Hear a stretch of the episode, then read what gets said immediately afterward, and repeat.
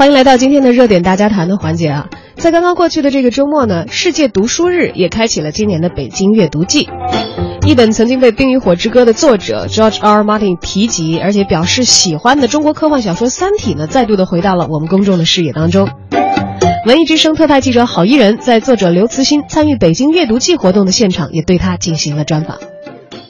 大家好，我是文艺之声的记者郝伊人。上周六，雨果奖的获得者。科幻小说《三体》的作者刘慈欣来到北京图书大厦，参加了第六届书香中国北京阅读季的活动，并且为他的作品举办了签售会。刘慈欣在去年的八月二十三号获得了第七十三届世界科幻大会颁发的雨果奖，这也是亚洲科幻作家首次获得该奖项。北京的科幻迷们在世界读书日这一天见到了心目中敬仰已久的大刘，对很多人来说可算是意义非凡。在活动间隙，文艺之声对刘慈欣进行了专访，就读者关心的一系列问题，大刘谈了他自己的看法。首先，他对将在六月一号上演的《三体》舞台剧表示了肯定，舞美的设定和人物的刻画都非常符合他脑海中对三体世界的想象。而对于三体迷们来说，正在制作的三体电影的主创团队并不被看好。但大刘谈到，国内大众对于科幻电影的期望有着一定的误区，希望大家对国内科幻电影的发展也要抱一个平常心来看待。关于中国的科幻电影，有个很大的误区，误区在哪儿呢？在我们心目中的图像上，就是我们是一个发展中的落后的地方，我们的科幻电影。很落后，而世界上其他的先进国家的科幻电影都很先进，根本不是这样。就是说，美国不，这全世界范围来看，只有美国科幻电影是繁荣的先进。所以说，这就打破了人们一个习惯的想当然的说法，说我们比较落后，我们科学文化氛围不浓，或者我们的观众没有想象力。你要这么说，那欧洲和日本为什么他的科幻电影拍了几十年了？几乎没有进步，这只有美国在那一枝独秀，全球科幻电影百分之九十的市场都被它占领。就在这种情况下，呃，科幻电影它在某个国家的发展，特别在中国的发展，是个很复杂的问题，我们没办法把它简单化。呃，所以说，真正的对科幻电影的发展，我觉得应该抱一个一个一个平常心吧，呃，不能指望说是，嗯。一起步马上就达到那种世界高峰，那个不太现实。另外，在谈到《三体》系列中对三体人和其他外星人的描写时，大刘认为科幻作品中对外星人没有具象的描写是一个惯例。作者在创作时希望留给读者更多的想象空间。呃，其实这是科幻小说中很通行的一个做法，就是一旦写到外星人的话，就不去直接去写它。你比如最典型的例子就是阿瑟克拉克的《二零零幺》，那外星人从来没出来过。呃，所以他第一部就成，还包包括他的与拉玛相会也没有出现过外星人，但是在这两本书的续集都出现外星人了，结果那个续集质量就是比这个前两部差很多。另外，具体到科幻电影的话，还有其他的原因。科幻电影你要直接的话用图像表现外星人，要想成功是十分困难。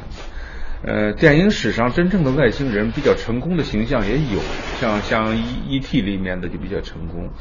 但是大部分都不是太成功，即便是一些比较成功的外星人形象，你比如像这个《异形》里面，《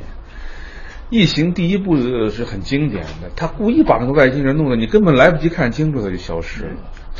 所以说这也是一个一个一个一个习惯的一个做法吧，就是。在网络上有很多读者认为，在看《三体》时感到人类在无限的宇宙面前非常渺小。甚至感到很无力、很悲观。大刘认为，人类的渺小是相对的，在不同的情况下会有不同的可能性。呃，科幻小说它本来就是表现那种宇宙的宏大，以及人类在宇宙前面的那种渺小的感觉。但是现在看来，这个不是绝对的。呃，这个。有两个意思吧，就第一个意思就是说，我们人类现在确实很渺小，地球就像一个灰尘一样。但是，假如人类一旦在这个宇宙中，一旦进入宇宙、进入太空的话，它可能就不再渺小了。因为你知道生命的扩展是很快的。举个例子吧，你假如有足够的资源的话，一个细菌，呃，它不停的分裂的话，这么小的一个肉眼看不到的细菌，可能在一个星期之内就能把地球表面全占满。人类也一样，如果我们一旦进入太空，在银河系中扩展的话，那么这个扩展的速度会是很快的。那个时候人类就不再渺小了，那真正是一个很庞大的一个存在了。这是一个含义。第二个含义的话，就是说，迄今为止我们没有发现这个宇宙的其他部分有生命，更没有发现有智慧文明。这有两种可能，一种可能是因为我们的观测的时间不够长，我们观测的技术还，嗯，还还达不到那一步，因为先进的文明可能不是用电磁波来通讯的。还有一个可能是很让人震惊的可能，很可能整个宇宙里面只有地球上才有文明，只有地球上才有智慧。如果这个事实被证实的话，那人类也不能说它渺小，它在生命的这个文明的这个意义上，它已经是宇宙的中心了。就说我们可能在科学上重新回到宇宙的中心地位，所以说这两个含义就从这两个含义上来看，人类他对宇宙的渺小可能是一个相对的。作为参加北京阅读季活动的重量级作家之一，大刘希望自己也能为全民阅读出一份力，希望更多的读者能够接触到科幻文学。他认为互联网的发展对于全民阅读有着非常积极的作用。而对于近几年中国人没有静下心来阅读是时代的倒退这种看法，他认为这也是一个误区。全民阅读好像给人们产生一个误区，就是说以前的人们多好啊，多爱学习，在那安安静静的看书，呃，结果到了现在，大家心都浮躁了，呃，静不下来，也没有时间看书，没有时间去阅读，所以要有个全民阅读这么一个。一个一个节日，一个倡议，实际上这完全是一种幻觉。人们所提到的那个曾经的，就是说每个人静下心来读书的那个时代，真的存在过？我是没见到。其实现在的话，比以前要强得多。呃，当然，现在人们获得知识，获得这个文学修养，获得这个其他方面的这个以前从阅读中获得的东西，现在可能从别的渠道都获得了。不一定是从书里面获得的，但总的来说，现在人们的呃文化层次也好，呃知识面也好，各方面也好，比那个以前那个时代要好得多。所以说，呃认为现在我们在阅读上是倒退了，呃我们都浮躁了，抛弃了阅读，这个我觉得和实际情况是不相符的。最后，刘慈欣希望更多的人能够因为他的作品而接触到科幻文学。正像他说的那样，希望有更多的人在看过科幻小说之后，能够在晚上偶尔仰望星空，想象地球之外的世界。怎么说呢？我以前就常说过那那句话吧，就是说，他可能让你晚上做一件你平时没有做过的事，偶尔抬头能够仰望一下星空，有这个欲望，这就是理想的科幻小说，能够能够把你的视角带到。更大的在时空上能够扩大你的视角，激发人们的想象力。全民阅读它是个很大的活动，我觉得它需要各方面的，包括文学创作的作家也需要很大量的作家来从事这个活动。从我来说，我觉得，呃，这个活动的意义也就是说，能够让更多的人能够认识，呃，国内的科幻小说。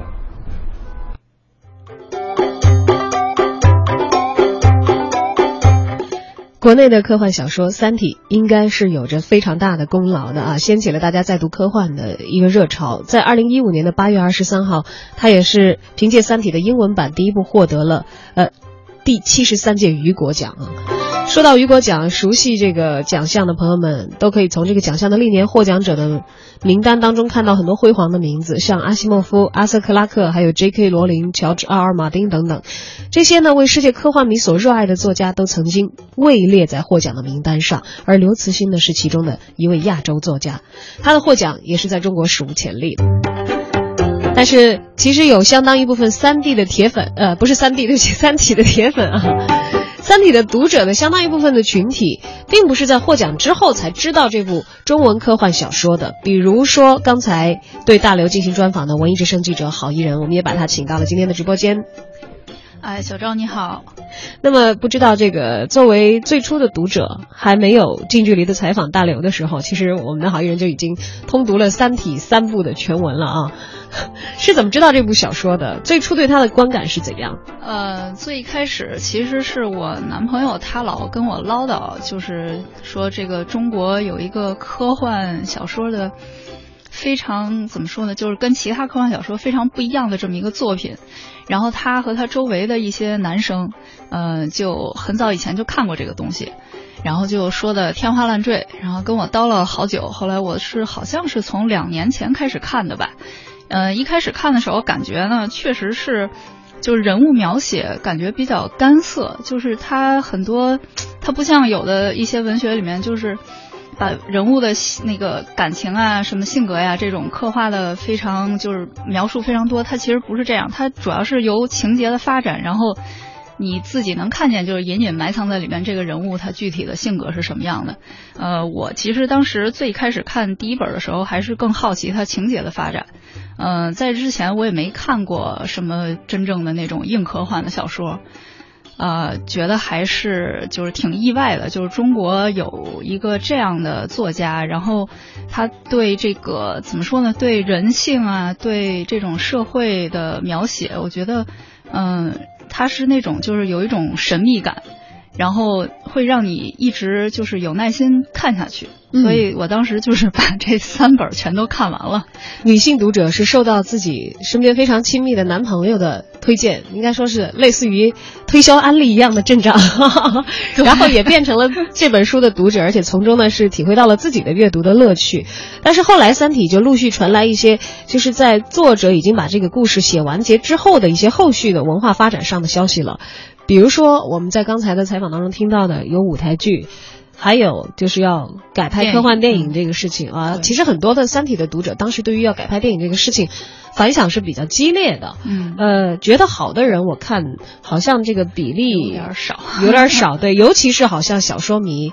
绝大部分都不太买账，说是把我们的热爱的小说作品改编成影视作品。很多时候，他们自己心里头那个角色可能不是现成的，你们挑的这些演员，我能够满意的，是就可能能够做的稍微协调的好一点的。我们在头条里头讲到这个《冰与火之歌：权力的游戏》，已经是神作的基础上，还打造出了神剧啊。但是基本上这种和谐的画面，我是不太容易看到的。即使是那个剧。就是在这个剧评史上拿了那么高分的剧，还有相当一部分的原著的读者是非常不买账的。对对，其实我觉得这个现象挺普遍的，而且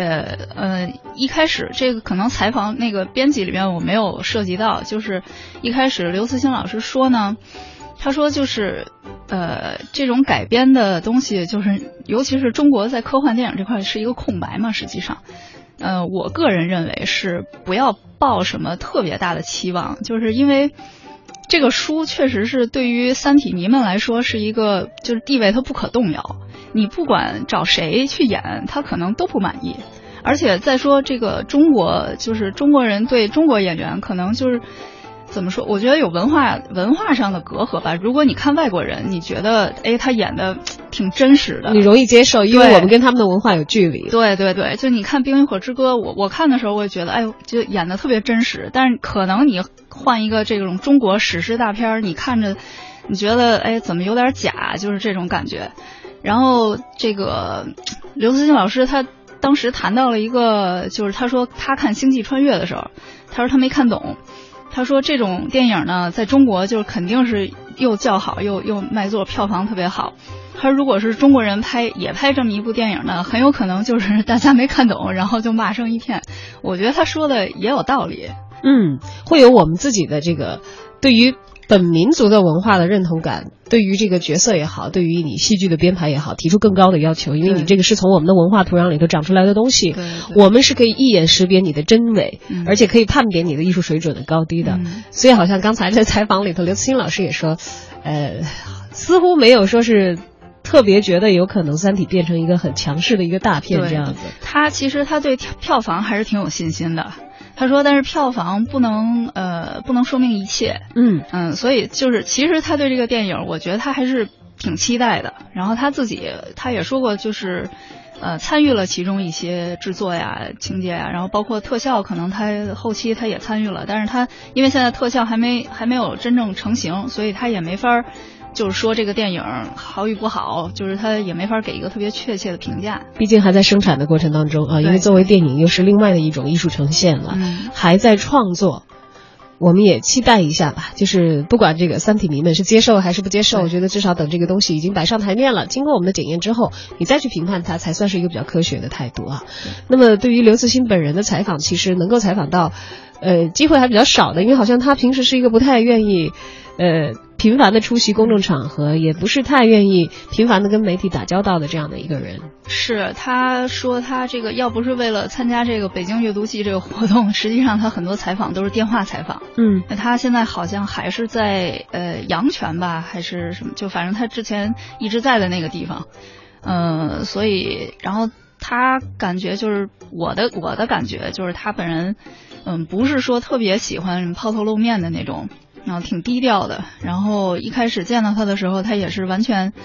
就是特别谦虚那种，就很很好的一种感觉。我觉得他的人和他的书。他的文字实际上那个感觉还是挺统一的，就风格是非常非常贴的。对对对。那他有没有透露他最近在忙一些什么样的事情？呃，他说反正有几部呃其他的作品也要改成这个电影，然后他那个《三体》实际上还有一个舞台剧在六月一号要在上海上演。然后这个他也没有，就是他可能不方便透露太多，我觉得，就因为那边也有制作团队啊，也有专门的这个媒体发言的这种相关的人，所以他自己本身，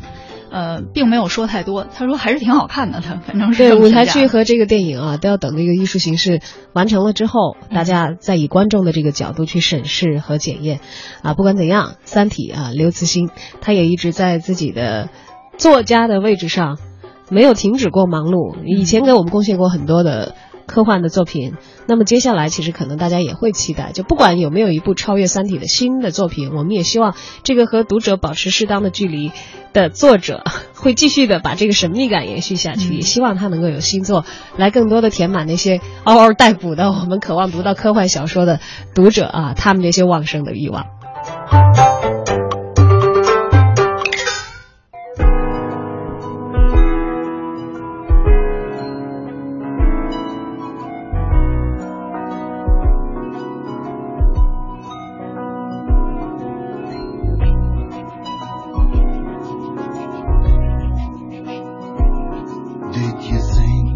Your feet are being bound by what gravity brings to the ground. Did you feel you were tricked by the future you picked? Well, come on down.